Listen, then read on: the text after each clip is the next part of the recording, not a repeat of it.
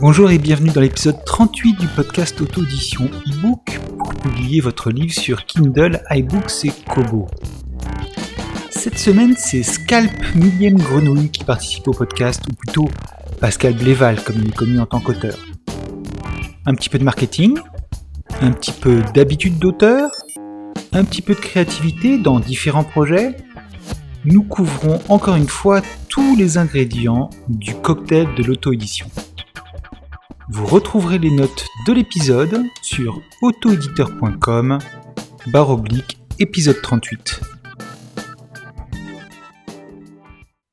Bonjour, aujourd'hui je reçois Pascal Bléval dans le podcast de l'auto-édition. Bonjour Pascal. Bonjour Cyril, bonjour à tous et à toutes. Est-ce que tu aurais la gentillesse de te présenter, de présenter un petit peu ton parcours en auto-édition et tes livres? Alors, mon parcours en auto-édition est relativement récent. Ça va faire euh, deux ans que j'ai commencé à m'auto-éditer, mais pour l'instant, je n'ai que deux, euh, deux, publications sur euh, différents sites, enfin Amazon, Fnac et deux, trois autres. À part ça, ça fait quand même pas mal de temps que j'écris, on va dire depuis la fin, la fin du lycée, avec une petite interruption de 5-6 ans au, beau milieu de tout ça. donc, ça fait pas mal de temps que je pense à l'écriture. Jusqu'à maintenant, j'étais très focalisé sur le, monde de l'édition, sur le fait d'envoyer mes roman à, l'édition traditionnelle. Puis il y a quelques années, j'ai commencé à, apprendre, à apprendre, euh, enfin à découvrir le monde de l'auto-édition et j'ai fini par me, lancer il y a deux ans. Euh, voilà, ça c'est pour, euh, pour, la partie auto-édition. Quand tu envoyais des, des, livres en papier vers des maisons d'édition, est-ce que c'était facile de trouver des maisons d'édition qui correspondaient à ce que toi tu écrivais ou au type de, de, de public que tu visais? Je l'ai pas vraiment fait beaucoup. Disons qu'à l'époque où je le faisais, j'étais en stage en maison d'édition, donc ça m'a facilité un peu la tâche, dans le sens où j'imprimais le roman sur leurs propres imprimantes et je le donnais directement au comité de lecture. Euh, donc j'ai pas eu à, me lancer euh, dans une grande campagne d'envoi de, livres papier, heureusement pour moi, parce que ça commence ça peut revenir cher, ce genre de choses. Certainement beaucoup plus cher que l'auto-édition. Euh, donc j'ai pas eu besoin de, faire ça. Euh, mais sinon, effectivement, il y a un moment où, après les stages, où j'ai hésité à le faire. Et là, bah, j'avais, je suis allé dans une euh, grande surface, j'ai pioché des livres qui étaient semblables aux, miens et j'ai regardé euh, les noms des maisons d'édition histoire de voir leur, euh, leur ligne éditoriale. Donc, j'aurais pas envoyé au hasard, j'aurais envoyé des maisons qui publiaient déjà le même genre de choses que ce que j'écrivais. D'accord. Tu as toujours été dans un genre science-fiction fantasy? Oui. Oui, toujours. Oui, mes tout premiers livres étaient un peu plus dans, ancrés dans le réel, mais c'était déjà de la, science-fiction euh, euh, assez, assez largement. Au début, c'était plus science-fiction, et peu à peu, je m'oriente vers la fantasy. Alors, tu parles des livres que tu as publiés en auto-édition, mais tu n'as pas donné les titres. Il faudrait que tu donnes les titres. Oui, c'est vrai. Ma, première publication, c'est une sorte de, c'est un, un, recueil de nouvelles, un recueil de quatre nouvelles qui s'appelle Chronique d'une humanité augmentée. Euh, qui traite en fait de, l'impact de la réalité virtuelle sur notre société. D'ailleurs, j'aurais dû l'appeler Chronique d'une humanité virtuelle, ça aurait peut-être été encore plus dans, dans le mille. T'as le droit de changer de euh, titre, hein, tu sais. Oui, mais maintenant je pense que c'est un peu, un peu tard. Et puis bon, euh, c'est écrit sur la couverture. Il faudrait que je demande à mon illustrateur de rechanger à nouveau. Ça serait peut-être un peu complexe. Parce que c'est pas moi qui fais les, mes, mes, couvertures. Je suis absolument incapable de dessiner. Et ce sont des créations à 100% nouvelles, les couvertures de mes livres. Euh, donc, le donc, Chronique d'une humanité augmentée, euh, on, suit à travers le, quatre euh, générations successives d'une même famille l'évolution de l'humanité au contact de la réalité virtuelle. ça, déjà, de nos jours, il y a pas mal d'impact de la réalité augmentée et de la réalité virtuelle sur notre, sur notre vie. donc, au début, ça commence vraiment dans, à notre époque. Ça commence par quelqu'un qui travaille dans une boîte d'assurance au 52 rue d'Amsterdam, parce qu'à l'époque, je travaillais euh, dans une boîte d'assurance au 52 rue d'Amsterdam, justement. Donc c'est tout, on va dire quasiment la première moitié du recueil euh, se passe de nos jours. L'autre publication est un roman, euh, pour le coup, donc c'est pas, pas du tout des nouvelles, et c'est beaucoup plus long, parce que autant le recueil se lit en peut-être une heure et demie, autant le roman, je pense, c'est plutôt 8-10 heures. et là, le roman, c'est la pure SF, ça s'appelle Le chant de l'arbre mère comme le premier recueil, c'est disponible en papier et en numérique. Euh, et le, Chant de l'arbre-mer, c'est l'histoire d'une mission d'exploration sur une planète qui s'appelle Alta, une mission constituée à la fois de, scientifiques et de, militaires, et même d'un mercenaire, qui va essayer de comprendre pourquoi l'ensemble des habitants d'une petite colonie a subitement disparu juste après avoir déclaré avoir aperçu une race extraterrestre inconnue. Au début, leur mission était de, vérifier si les extraterrestres étaient conscients, intelligents, etc. Et au moment où ils arrivent, comme la colonie a disparu, du coup, leur mission devient retrouver les colons, comprendre ce qui s'est passé, voir si c'est lié, c'est en lien avec les extraterrestres ou pas. Voilà, donc c'est un, un, quasi huis clos dans le, dans le vaisseau entre les, les 7-8 personnages euh, du, qui composent la, la mission, plus euh, l'intelligence artificielle qui, euh, qui gère le, le vaisseau. Et qui a une importance. Elle a une présence. Oui. une importance, je dirais pas, mais une forte présence dans, dans, le roman. Il y a pas mal de, de gens qui, a, qui semblent avoir apprécié sa personnalité un peu particulière. D'accord. Ces livres-là, tu les as publiés sur Kindle, sur Kobo Fnac, euh, sur iBooks aussi ou pas Sur iTunes, oui. d'accord. Et je suis pas sûr de renouveler l'expérience. D'accord. Et tu as aujourd'hui, euh, donc ça fait deux ans que tu le fais, tu as un peu plus de retours sur euh, ce qui fonctionne pour toi, ce qui fonctionne pas pour toi? Alors, en termes de plateforme, ce qui fonctionne pour moi, clairement, c'est Amazon. Mmh euh, à un moment, j'avais regardé, je devais avoir 10% de, de ventes Fnac euh, par rapport aux ventes Amazon. Euh, concernant les autres plateformes, où il y en a quand même pas mal, j'ai dû faire allez, 1% maximum. C'est assez, assez, assez dérisoire. Franchement, quelques épisodes gratuits éventuellement sur les autres plateformes, comme iTunes et compagnie, mais aucun téléchargement payant. Alors que sur Amazon, la version intégrale du champ de l'arbre mère se vend plutôt pas mal, honnêtement. Je suis plutôt content. Je dois en être à 180 ou 200 euh, à l'heure actuelle. ce qui peut paraître peu par rapport à certains autres auteurs. ce qui est peu par rapport à, pas mal, à un certain nombre d'autres auteurs, mais qui me paraît, moi, assez, assez inatteignable si je me remets un an en arrière. Euh, bah, Puisqu'on est en train de parler euh, des plateformes et des boutiques, on, va rester un petit peu là-dedans. donc tu as, tu as pour, pour faire en sorte de, de baisser les barrières et de trouver des lecteurs, tu as le premier opus qui est gratuit, qui est disponible euh, sur euh, Amazon Kindle. Et l'objectif, c'est d'avoir des gens qui aiment bien le premier opus et qui soit prennent les autres opus, soit prennent l'intégrale. Tout à fait. D'ailleurs, à la, toute fin du livre, qui est aussi bien sur Kindle que sur Fnac et autres, d'ailleurs l'opus gratuit, euh, il y a des liens directs d'achat de l'intégrale et du second opus également, de façon à ce que les gens, à la fin de leur, euh, lecture, puissent directement euh, acheter acquérir la suite et embrayer euh, du coup sur, les, épisodes suivants. Alors, c'est mon côté purement marketing qui, qui parle, hein. mais bon. Est-ce que tu as mis des, des, espèces de tags ou des choses comme ça pour voir quels gens cliquent où? Alors, si normalement j'avais mis un lien raccourci Google. Oui. Ce qui aurait dû me permettre de suivre effectivement le, nombre de clics. Euh, malheureusement, euh, c'est vrai que j'ai pas été assez organisé et que, du coup, je suis pas certain euh, de, pouvoir retrouver les stats comme ça. D'accord. surtout, surtout qu'un des problèmes, c'est que j'ai fait en plus, bah, donc j'ai scindé par épisode, ce qui fait X tags différents et c'est, ça commence à être assez compliqué à suivre. Mmh j'essaierai de m'organiser mieux dans les, pour les prochains. Mais c'est vrai qu'il y a des choses que, que je maîtrise pas encore euh, au niveau, à ce niveau-là. Mhm. Parce que l'idée, c'est de mesurer pour savoir ce qui est le plus efficace et de se concentrer là-dessus, quoi. Oui, tout à fait, oui. Oui, histoire de pas perdre de temps, justement, de pas de pas s'éparpiller sur les différents oui, méthodes. Oui, et puis voilà, pas y passer des heures à faire ce genre de choses. Oui, ce qui est intéressant, c'est comme avant tout l'écriture. Mais bon, c'est vrai que le, le marketing, c'est pas forcément ce qui m'intéresse le plus, même si ça me ça me pose pas de problème en soi, mais euh, avant tout, ce que j'aime, c'est écrire. Oui. Et eh ben, puisque tu me tends la perche, on va passer justement à l'écriture. Tu as un travail habituel, donc euh, tu travailles plus dans la, société d'assurance 52 rue d'Amsterdam. Oui, je travaille toujours dans le même groupe d'assurance, par contre, c'était une des filiales de ce groupe. D'accord, mais tu, as ce travail quotidien et euh, donc tu dois trouver d'autres moments pour pouvoir écrire. Tu t'organises d'une manière spécifique Tu as réussi à créer une routine ou c'est plus en fonction des disponibilités, je dirais, exceptionnelles bah, J'ai une routine qui s'est imposée de par le fait, vu que j'ai pas mal de temps de transport depuis un an et demi, vu que je me suis expatrié dans le 28. Oula Oh là là Oui, t'es fou J'habite à Maintenon maintenant, si j'ose dire. Non, c'est vrai que je me suis un peu, un peu éloigné de mon boulot vu que je, je travaille à Nanterre Préfecture. Donc j'ai euh, deux heures porte à porte. Bon, il y a un petit temps de marche à pied, de changement, tout ça, mais on va dire que je peux compter sur une heure, une heure et quart de, transport aller, une heure et quart euh, retour pour, euh, pendant lesquels je suis assis avec mon mini ordi sur les genoux et dans lesquels j'essaye d'écrire. le, soir, c'est moins, c'est moins drôle.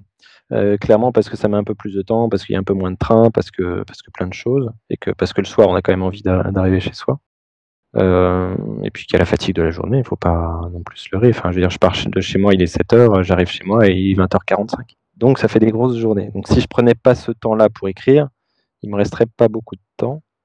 Parce qu'une fois que j'ai fini de manger, j'ai quand même euh, dit bonne nuit aux enfants, il est 21h30. Quoi. Et tu dois te relever assez tôt euh, le lendemain pour repartir. Oui, bah, je me lève à 6h. ouais. Donc, euh, tu profites de ces temps-là et euh, est-ce que le train réussit à provoquer chez toi cette espèce d'effet de tunnel où tu es concentré sur ce que tu écris?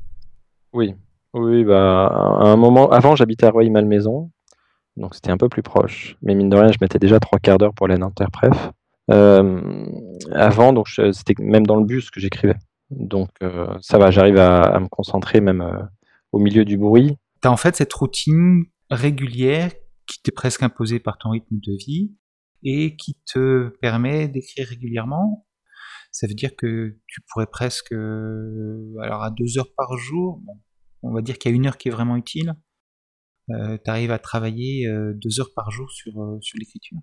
En général, oui. Après, il y, a des jours où j'ai pas forcément le temps, où je dois faire autre chose, où j'ai en plus j'ai plusieurs projets différents en même temps. Enfin, c'est pas forcément toujours aussi efficace. Il y a des périodes également. Euh, quand au travail, c'est vraiment la grosse, euh, on est, comment dire, la grosse période, euh, c'est un peu plus compliqué. En termes d'écriture, tu es plutôt quelqu'un qui prépare une structure à, tes livres et qui ensuite écrit à l'intérieur de cette structure, ou tu es plutôt quelqu'un qui part de une ou deux idées directrices, mais voilà, le début, la fin, le milieu, et, qui écrit euh, au fil de la plume Dans l'ensemble, j'ai plutôt tendance à bien structurer au préalable. Après, ça, dépend des, choses. Quand c'est vraiment des textes courts, bon, là, je me laisse porter par la plume quand même. Euh, texte court, c'est 2-3 euh, pages Word, quoi. C'est 700 mots. Donc, c'est vraiment très court. Après, il m'est arrivé d'écrire un, synopsis pour un texte de 700 mots quand même. Donc, mais j'essaye de pas trop le faire parce que le, problème quand on synopsis tout dans les moindres détails, c'est qu'il y a un moment où on a l'impression d'avoir déjà écrit le livre, alors qu'on écrit que le scénario. Et du coup, bah, il reste plus rien à faire et à la limite, pourquoi écrire? Donc, faut pas non plus trop, trop en faire. Donc, de plus en plus, j'essaye en fait de partir de, personnages et de situations de départ en ayant quand même une idée de la, fin pour voir où, en tirant sur la ficelle, ça va, ça va me mener. Euh, j'avais commencé une, petite série science-fiction comme ça qui se passait dans un, dans un vaisseau à la dérive et où la seule idée de départ, c'était vraiment les deux personnages, sans, avoir même là carrément une idée euh, de où je voulais en venir.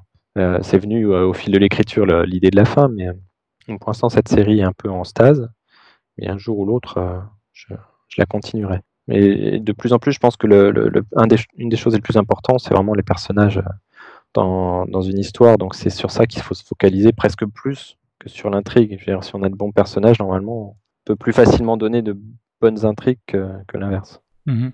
Enfin, c'est mon opinion. Hein. Après, je suis encore un jeune auteur. D'accord. Beaucoup à apprendre.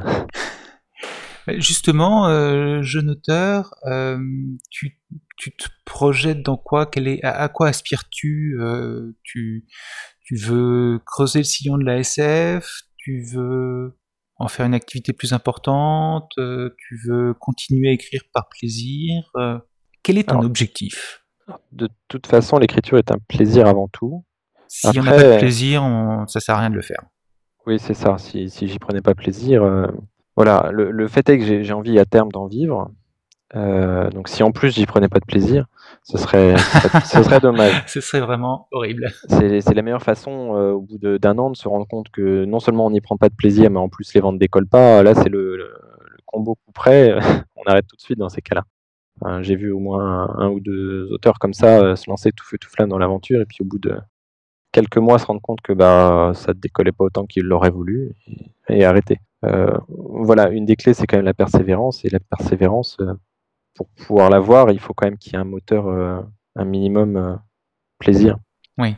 Après, en termes de, de, de genre, je pense. En fait, j'oscille entre science-fiction et fantasy, donc du coup, j'imagine que je vais me lancer dans la science-fantasy. Ça sera pratique. Ça le- existe, ça existe véritablement comme, comme genre? Ou- Ouais, Il y a tellement de genres, de, de sous-genres de fantasy euh, que. Oui, mais je veux dire, est-ce que c'est un sous-genre qui est facile à trouver et sur lequel il est facile de repérer des comparables euh, en tant qu'auteur ou en tant que, que roman? Euh, moi, je dirais que Ténébreuse, par, exemple, c'est c'est de la science-fantasy. Euh, J'avoue, je me rappelle plus du nom de l'auteur là pour le coup, mais c'est une très grande série de science-fiction, science-fantasy. En fait, c'est de la science-fiction avec des, des sortes de pouvoirs magiques euh, qui s'expliquent par d'un point de vue scientifique. Voilà, sinon euh, un peu plus récent, il y a euh, les Pirates de l'escrogriffe euh, de Guillermo, qui sont pour moi de comment dire de la science fantasy de Jean-Sébastien Guillermo, qui est paru aux éditions Bragelonne. Euh, pour l'instant, il y a eu les deux premiers tomes sur trois, et honnêtement, c'est un livre que je recommanderais, une série que je recommanderais. Euh, c'est pareil, c'est de la science fantasy dans le sens où euh, c'est un univers complètement fantasmagorique. Enfin, ça se passe dans un dans un monde fleur, et pour autant, il y a des d'anciens artefacts qui sont plutôt façonnés d'un point de vue scientifique par d'anciennes d'anciennes peuplades entre guillemets. Donc voilà, pour moi, la science fantasy, ouais, c'est vraiment un genre genre à part entière. Euh, la façon dont ça va se faire dans, dans mon univers, c'est en gros, j'ai un univers que je, je m'apprête à développer, dans lequel j'ai des, des fées, des, des créatures euh, féeriques euh, et, et compagnie, et à côté de ça, des d'anciennes bases euh, de type moderne, euh, laissées par une, anci- par une, une race aujourd'hui éteinte. Mhm, mhm. Un, un peu classique dans, dans le genre, mais Oui, c'est un- ça. c'est un trope, c'est un- entre guillemets un cliché, un lieu commun, mais ça fait partie des choses qui font partie, qui sont, voilà, je recommence, ça fait partie des attentes des lecteurs d'une certaine manière. Oui, tout à fait. Oui. La manière dont toi tu le feras sera originale, parce que tu le feras pas forcément calquant complètement sur quelque chose qui a déjà été fait par quelqu'un d'autre, mais pour le lecteur, ça correspond à quelque chose qui va le rassurer dans son cerveau inconsciemment, et qui va rendre la lecture plaisante aussi. Oui, il faut qu'il se raccroche à quelque chose de, de- de connu quand même. Euh, c'est- même au niveau du vocabulaire, c'est pour ça que j'essaie d'utiliser des vocabulaires un peu actuels, même dans des livres de, de fantasy, euh, histoire que ce soit pas complètement dépaysé. Euh, Ténébreuse, c'est de Marion Zimmer Bradley. J'ai cherché pendant D'accord. les chroniques de Ténébreuse. C'est un tout petit monde, euh, la science-fiction et la fantasy, ou c'est un petit monde de- sur lequel il y a beaucoup de profondeur? Parce qu'en fait, c'est un, c'est un- c'est un genre que je connais assez mal en France. Bah, le truc, c'est que c'est vrai que la, littérature de genre est plutôt une, li- littérature de niche à la base, donc euh, science-fiction et fantasy. La fantasy a eu la chance de, plaire un peu plus, euh, j'ai l'impression, aux jeunes adultes euh, que la science-fiction, en tout cas à l'heure actuelle. Et du coup, la fantasy hein, me semble un peu moins une niche que la science-fiction. La SF, c'est plutôt un truc d'ang- d'ang- d'anglo-saxon. Et Oui, oui, oui. encore plus les, les nouvelles de, de SF, euh, c'est vraiment un truc anglo-saxon plus que, plus que francophone. Ah bah, il, y avait, il, y avait, il y avait des super revues de science-fiction euh, aux États-Unis euh, pendant des années et des années. Oui, oui, oui, tout à fait. Genre Astounding et compagnie. Mais Ouais, ouais. c'était euh, entre guillemets la belle époque parce qu'ils étaient quand même un peu payés au lance-pierre, ceux qui étaient édités par, par ce biais. Ah, bah, c'est clair, c'est clair. Mais bon, en même temps, euh, des auteurs qui ont vraiment gagné leur vie, il n'y en a pas beaucoup. Non, il n'y en aura jamais. Ouais. beaucoup. il n'y en aura jamais beaucoup. C'est vrai que les, les gens, les gens s'étonnent que les, que les auteurs euh, vivent pas de leur plume. Euh, mais enfin, ça paraît compliqué. euh, Il y a un seuil en fait. C'est ça le truc, c'est que tous ceux qui atteignent pas le, le, le seuil de vente, bah, ils, clairement, ils en vivent pas. Et le seuil, à mon avis, il a... bon, ça dépend, il est plus ou moins élevé selon le niveau de vie qu'on veut obtenir. hein. Mais au-delà de ce seuil, tout de suite, ça, ça flambe.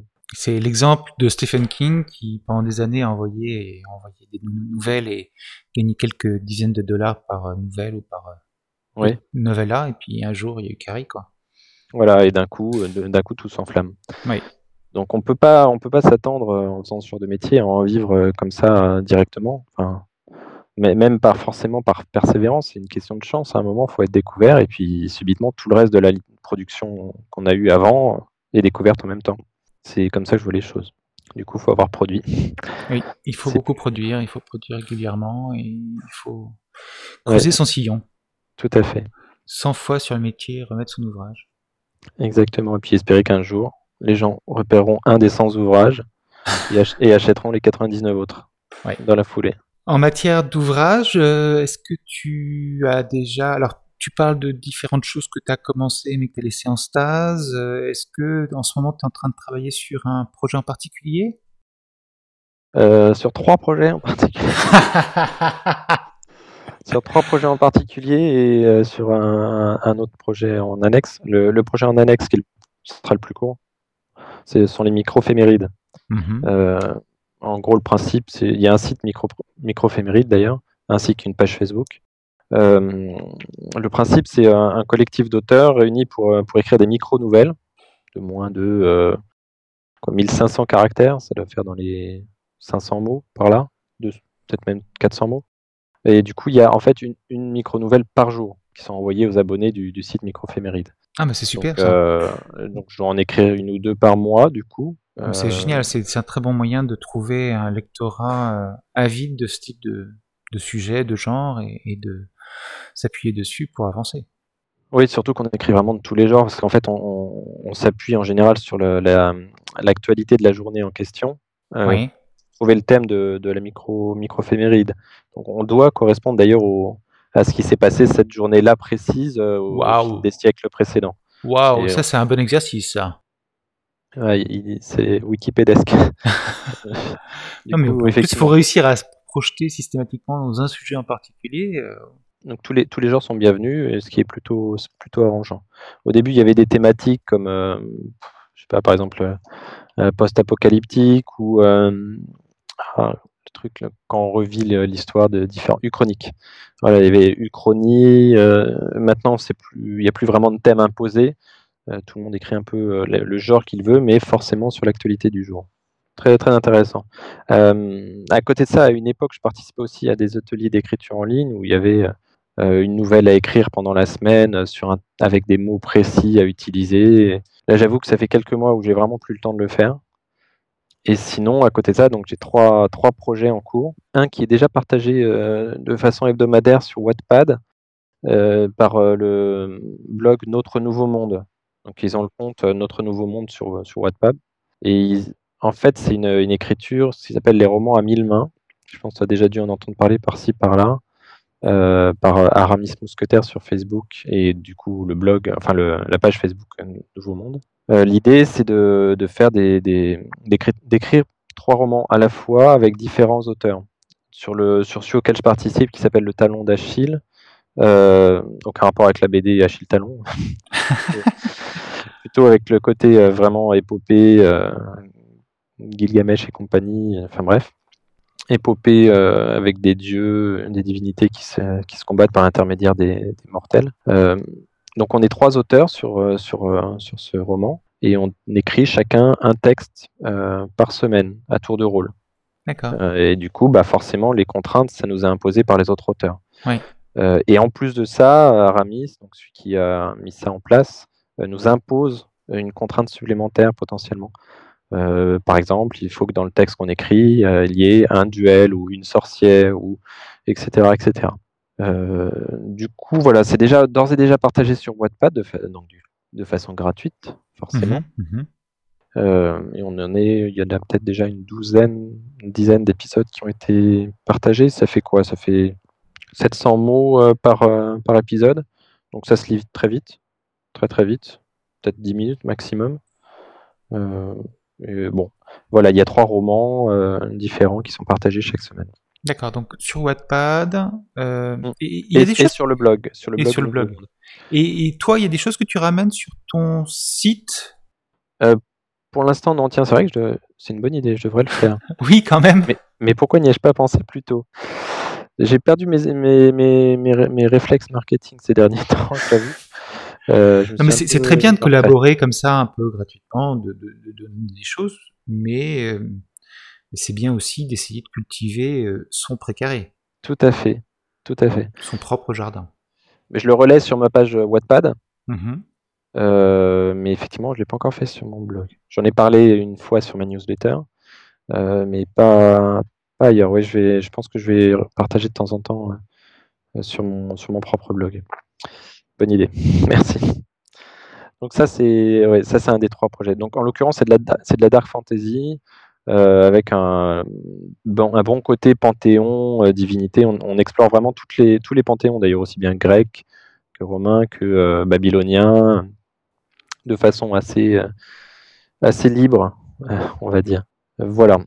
les deux autres projets que j'ai en cours, le premier est dans la continuité du champ de l'arbre-mère puisqu'il s'agit en fait d'une sorte de préquel euh, ou préquel, jamais su comment il fallait le prononcer. Euh, au, donc au champ de l'arbre-mère. En gros, ce sera un recueil de nouvelles et chacune des nouvelles sera centrée sur un des personnages euh, du champ de l'arbre-mère.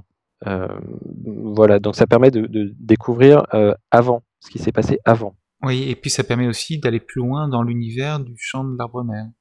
Ça permet de découvrir effectivement beaucoup plus largement de, quel univers fait partie le, champ de l'arbre-mère. Euh... Tu es en train de construire un univers à toi comme Ian Banks ou un truc comme ça Tout à fait, oui. C'est vraiment un. J'ai pris, une petite, référence, petite référence. Hein. Un mec qui, qui, écrit deux, trois romans de science-fiction pas terribles. 2-3, je sais pas pourquoi j'ai un, un, petit doute sur le 2-3, pas terrible. Ian Banks, 6 officiel, effectivement. Euh, non, non, je n'ai pas cette prétention encore. J'essaye de, créer un, univers, ça fait déjà pas mal de temps, j'essaie de le créer. mais c'est bien, euh, c'est comme ça que les, les, auteurs de science-fiction euh, ont réussi à capitaliser sur leurs lecteurs parce que bah, c'est difficile quand même de, de rentrer dans, dans, un monde imaginé qui n'a pas tellement à voir avec celui qu'on a nous en général. Euh, c'est vrai que là, c'est très, c'est assez différent euh, de ce que de notre de notre époque. Euh, d'un autre côté, c'est de la science-fiction, pas de la fantasy, donc il n'y a pas de pouvoir magique. C'est vraiment dans la continuité de notre notre notre civilisation également. D'accord. c'est c'est plus tard en fait. C'est pas une transposition dans un dans une autre galaxie ou des choses comme ça. Non, non. D'ailleurs, ce sont deux factions humaines qui se qui s'affrontent plus ou moins. Il n'y a pas de il y a pas d'extraterrestres particulièrement à part la, race qu'on découvre euh, dans, le, livre, mais c'est pas le sujet principal. Euh, c'est vrai que j'ai été pas mal, euh, comment dire, inspiré par, Asimov, et Asimov, chez Asimov, il n'y a pas d'extraterrestres ou si peu. Une fois, c'est tout. je me rappelle plus du nom d'ailleurs du. Je crois que c'était une nouvelle plus qu'un roman en fait. tout, ça pour dire qu'il n'y a pas de raison d'être désorienté par le livre en question. Euh, il y a des non-fans de SF qui l'ont lu et qui ont, qui ont apprécié.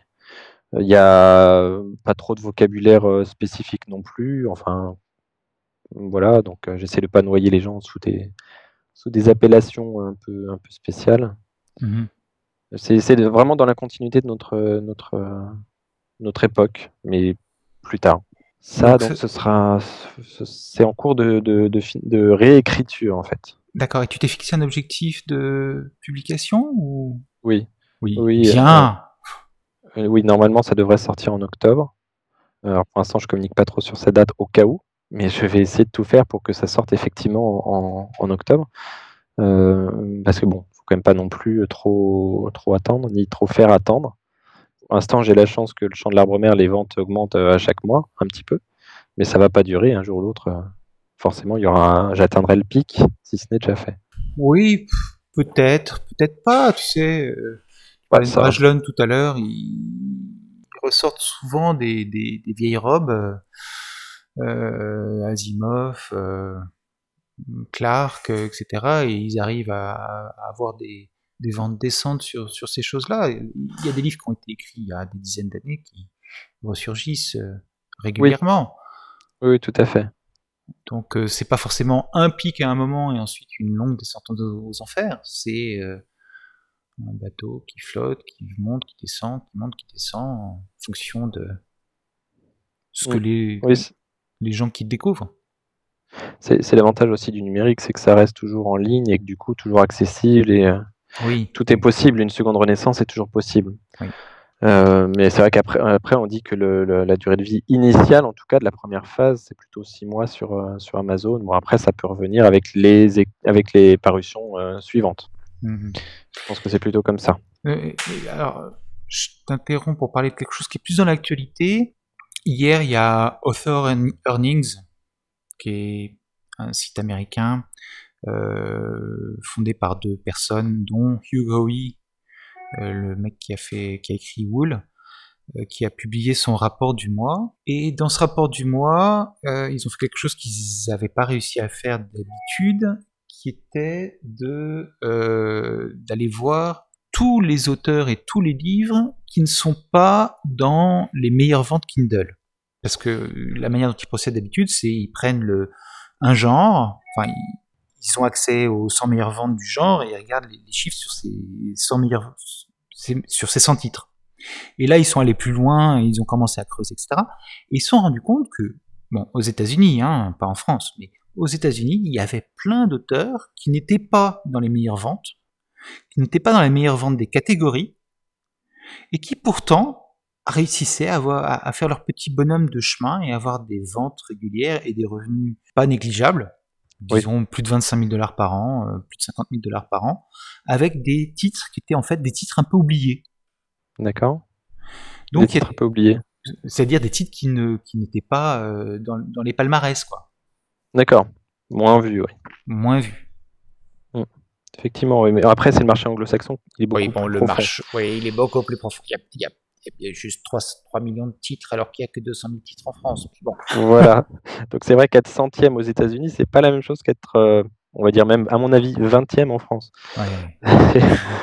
en termes de revenus, c'est plus facile. Mais euh, bon, le, le, le, fait reste entier.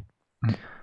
Effectivement. Bon, et puis euh, il y a toujours la possibilité que, justement, à la faveur de la sortie d'un nouveau titre, eh bien, les anciens titres reviennent sur le devant de la scène.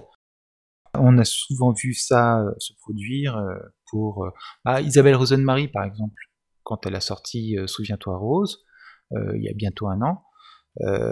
ces autres romans qui sont, eux, beaucoup plus fantastiques et beaucoup plus fantasy, bah, ont repris un petit peu leur vente. D'accord.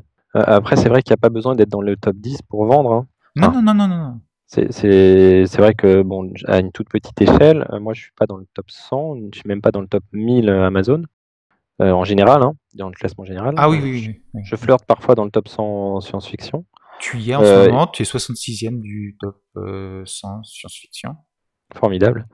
et, et j'ai quand même des ventes assez régulières, on va dire. Bon, c'est des ventes régulières à mon échelle, encore une fois. Hein. Là, j'ai le graphique sous mes yeux. En moyenne, ça va être deux de livres, de livres par jour, quoi. Moi, c'est bien, euh, c'est super bien.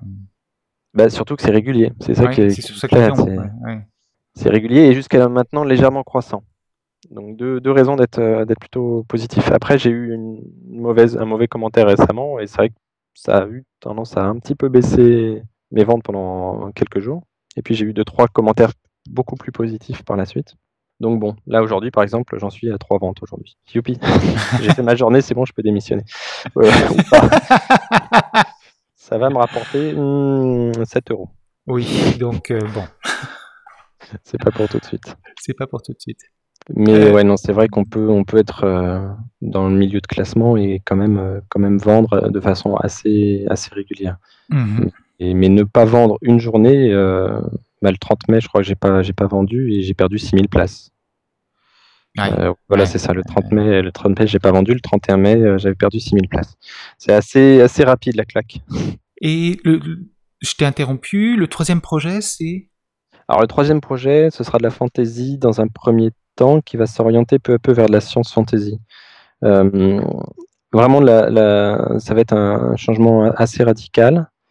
Euh, c'est plus qu'un roman, on va dire. C'est toute une galaxie, tout un univers qui va, que je vais essayer de, de faire évoluer et de faire exploser même. En, gros, j'essaie de mettre les moyens dans le sens où je ne travaille pas tout seul sur ce projet. je me suis entouré d'un étudiant web marketing, parce que ça peut être utile, parce qu'il y a des gens qui sont mmh plus compétents que moi mmh pour le marketing, et, mais également d'un illustrateur qui va créer une sorte d'identité graphique autour du projet, qui va faire du caractère design, qui va qui va faire pas mal d'illustrations autour, euh, autour du livre, euh, mais également une autre illustratrice qui, elle, sera chargée d'animer les illustrations en, question. D'accord. Euh, c'est un gros projet, là. Waouh J'essaie de faire un, gros projet, effectivement, et je pense exploiter des sites comme Patreon ou Tipeee dans le cadre de ce, de ce projet ainsi qu'un site wordpress.com, enfin hébergé, auto-hébergé, je crois que c'est comme ça que ça s'appelle, que va gérer donc l'étudiant en web marketing. Donc euh, j'espère que ça va, ça va bien, bien se passer comme je, comme je le pense. Euh, mais j'ai déjà fait lire le début à des gens qui avaient aussi lu, lu le chant de l'arbre mère et qui ont, trouvent que c'est nettement plus fluide. Donc j'ai bon espoir. D'accord, ça c'est le troisième projet. Il y a une question qui me revient là quand on parlait des boutiques tout à l'heure et des gratuités. Euh, le chant de l'arbre mère, l'opus 1 est gratuit. Comment est-ce que tu fais pour que les gens sachent qu'il est gratuit?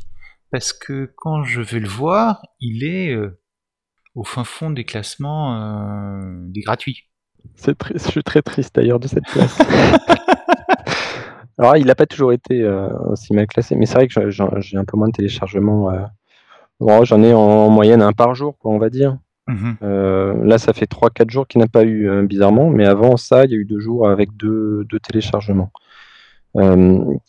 comment je fais? J'avoue que je, je fais assez peu de communication. Parfois, je, je bénéficie entre guillemets de, de partage de l'info par, par d'autres auteurs indépendants hein, qui relaie mes, mes posts. Euh, de temps en temps, je fais une piqûre de rappel sur ma page Facebook euh, ou sur la newsletter euh, ou sur mon blog. Ça mhm. fait quelques temps que je ne l'ai pas fait, il faudrait peut-être que je le refasse. la dernière fois que j'ai eu droit à des partages comme ça d'informations par d'autres d'autres Facebookiens, j'ai eu 14 téléchargements gratuits en deux jours. Donc c'était ah, pas bien. mal. Oui, c'est bien. Donc non, c'est vrai que je communique pas énormément sur le fait qu'il soit qu'il qu'il soit gratuit, qu'il est gratuit, sur, sa sur sa gratuité. Oui. Euh, mais, mais voilà, enfin, les, gens arrivent quand même à le trouver bizarrement. D'accord. Et t'as pas trouvé de d'endroit spécifique où tu pouvais mettre en avant cette gratuité euh, et en parler à plus de personnes à la fois? Bah, éventuellement, à un moment, il y avait un, il y a un groupe Facebook, il me semble, qui permet de faire la promotion des, des e-books gratuits, mais j'ai pas, j'ai pas extrêmement cherché non plus euh, à faire la promotion à ce niveau-là. Peut-être à hmm. tort d'ailleurs. Bah, c'est-à-dire que si t'as pas d'outils pour le faire, c'est difficile de. Enfin, tu, peux passer des journées à chercher, tu trouveras rien, quoi. Hein. Oui, je l'ai fait au niveau, au moment du lancement. Oui. Au moment du lancement, j'ai fait pas mal de communication et euh, ça a été plutôt efficace puisque le, premier mois, je crois que j'ai eu 300 téléchargements gratuits. Donc, euh, effectivement, j'étais plutôt content. Et je pense qu'une bonne partie de mes ventes de la version intégrale viennent de ça aussi, de cette époque.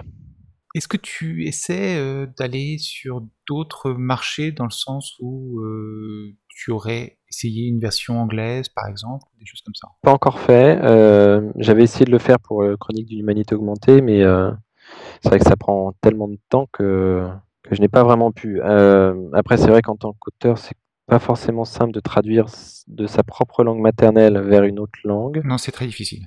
Je, je, déconseille très fortement.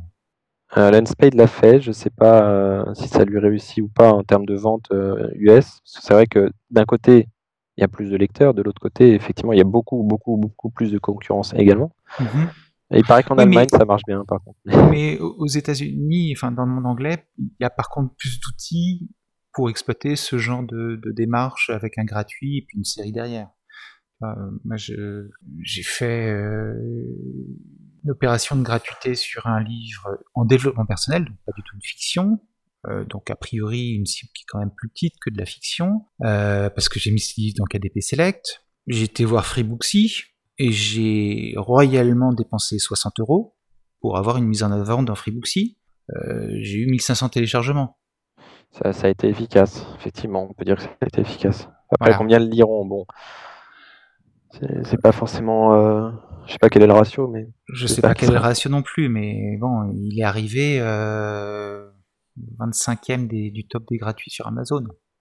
Avec 1500 téléchargements. Oui.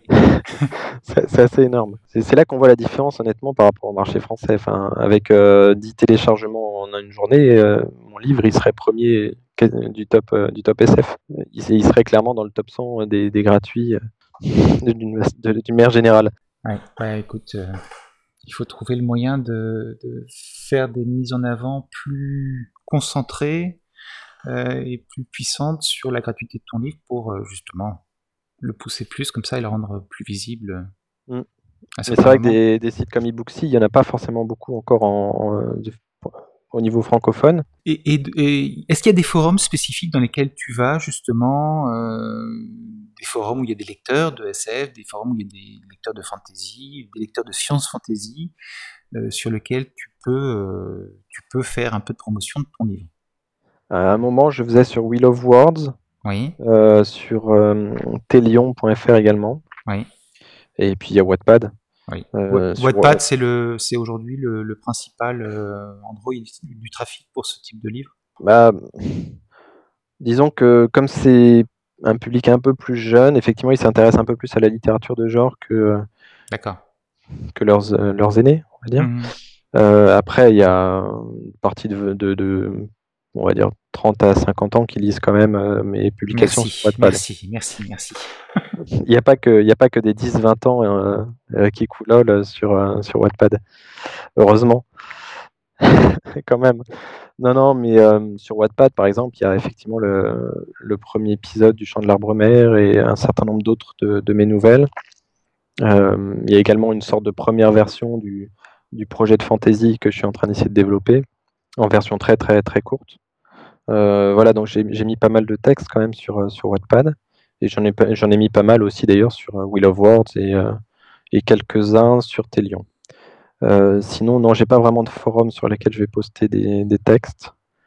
Euh, jamais trop pris le temps de me, de me forumiser. C'est vrai que c'est tellement éclaté là pour le coup comme, comme public qu'il faudra trouver le bon forum vraiment efficace et pour ça il faut connaître et c'est pas forcément évident. Euh, dans les autres euh, endroits où on peut trouver des lecteurs, il y a le, la vie réelle, pas numérique, mmh. euh, les salons, des choses comme ça. Est-ce qu'il y a dans ton genre des salons spécifiques sur lesquels tu as pu aller ou sur lesquels tu aimerais bien aller pour pouvoir rencontrer des gens et essayer de les convertir un par un avec les marque-pages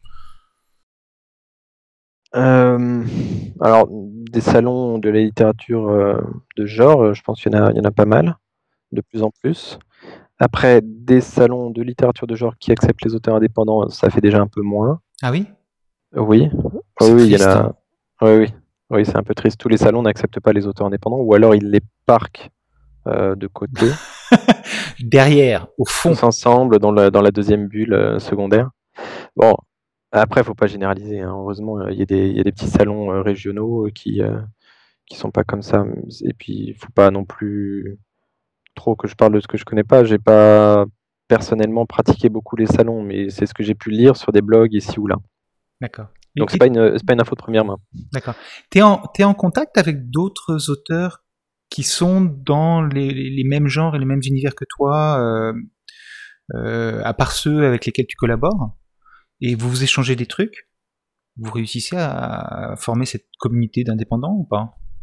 Euh, Alors là, dernièrement, c'est vrai que j'étais un peu en retrait par rapport à toute communauté possible et imaginable. Oui. Euh, pour des raisons diverses et variées et personnelles. Mhm. Euh, mais sinon, j'ai pas mal d'échanges avec d'autres auteurs qui soit qui me demandent des conseils sur un point ou un autre, ou inversement à qui je demande des conseils. Donc, il y a des échanges d'informations entre auteurs, effectivement. Euh. D'accord, c'est un changement assez radical euh, pour les auteurs en général, parce que l'image de l'auteur est quand même plutôt indépendante et qui participe pas trop, euh, mm. sauf dans la SF, je crois, ou SF et fantasy, où justement les, les, gens se parlaient plus quand même déjà. Oui, moi je pense que c'est important de ne pas rester tout seul dans son coin. Oui. Parce qu'en tant qu'auteur, on voit pas forcément euh, tout ce qui se passe dans, dans ce qu'on écrit déjà, donc ça peut être utile d'avoir des avis extérieurs sur ce qu'on écrit. Oui. Et puis, et puis voilà, il y a tellement de, de nouvelles technologies à exploiter, et tellement de nouvelles possibilités à exploiter qu'on peut pas penser à tout. Ne serait-ce qu'en termes de marketing. Euh, Il y a des auteurs qui, pensent à certaines, euh, certains outils marketing, d'autres à d'autres outils. Voilà, euh, il y a tellement de choses à, à connaître euh, qu'on peut pas tout connaître euh, en, restant seul. Et puis si j'étais resté seul dans mon coin, je me serais jamais auto-édité, tout simplement parce que bah, j'aurais jamais entendu parler de ça. Enfin, ça fait assez peu de temps, en fin de compte, euh, que j'entends parler de l'auto-édition, peut-être deux ans et demi, trois ans maximum. Euh, donc j'ai mis six mois, un an à me décider, euh, parce que j'ai vu d'autres auteurs parler de leur expérience, parce que j'ai regardé les blogs d'un certain nombre de- d'entre eux, parce que j'ai discuté avec eux sur les réseaux sociaux. euh, voilà, Facebook, de ce point de vue-là, euh, me paraît être un outil assez, assez intéressant euh, pour pouvoir discuter avec des gens qui partagent les mêmes passions. Mhm, mhm. D'une manière générale, d'ailleurs, sur Facebook, je n'y suis que pour l'écriture, euh, puisque je suis sur le pseudo, sous le pseudo Pascal Bléval directement, et non pas sous mon vrai nom. Donc clairement, la plupart de mes contacts, c'est c'est dans le, dans le domaine de, de, de, de l'écriture, on va dire à 80%. Pascal, merci beaucoup euh, pour cet entretien. Est-ce que tu peux nous dire où est-ce qu'on peut te retrouver? Donc sur Wattpad, euh, sous le nom de Pascal Bléval. Oui, Euh, fait. tu, as, tu as un site perso? Euh, Pascal.bléval, attends, je vais- Pascal.bléval, normalement, wordpress.com. On va contrôler, parce que je sais plus s'il y a un point ou pas. Voilà, c'est Pascal Bléval, tout attaché, .wordpress.com. Euh, un peu moins actif ces derniers temps, euh, je vais essayer de, de m'y remettre. Euh, mais c'est pas toujours évident de- de- d'écrire des nouveaux articles de blog. C'est difficile pour toi le marketing? C'est c'est quelque chose qui provoque de la friction qui ou c'est quelque chose que tu as réussi à automatiser un peu et à, à faire de manière sans, sans trop y penser? Il n'y a pas de friction, mais non, clairement, c'est pas automatique euh, chez moi le, marketing. C'est- loin d'être automatique. Euh, moi, disons que j'ai le malheureux défaut d'un peu trop m'éparpiller et du coup de passer me concentrer sur justement les, les choses qui marchent le plus. Et du coup, il y a un moment où je me dis que je perds trop de temps et ça remet tout en cause et du coup, je fais plus rien pendant une petite période. C'est justement ce qu'il faut pas faire, le défaut qu'il faut pas avoir, c'est il faut être régulier normalement pour le marketing et c'est une des choses qui me manque encore aujourd'hui, c'est la, régula- la régularité. Il faut être régulier dans l'écriture et dans le marketing. Mais d'abord dans l'écriture. Merci encore une fois et j'espère à bientôt. Donc euh, au mois d'octobre, euh, on parlera d'un nouveau roman. Oui, Ok. Oui. tout à fait. Bon bah on t'attend alors maintenant. Merci beaucoup en tout cas. À bientôt. Au revoir.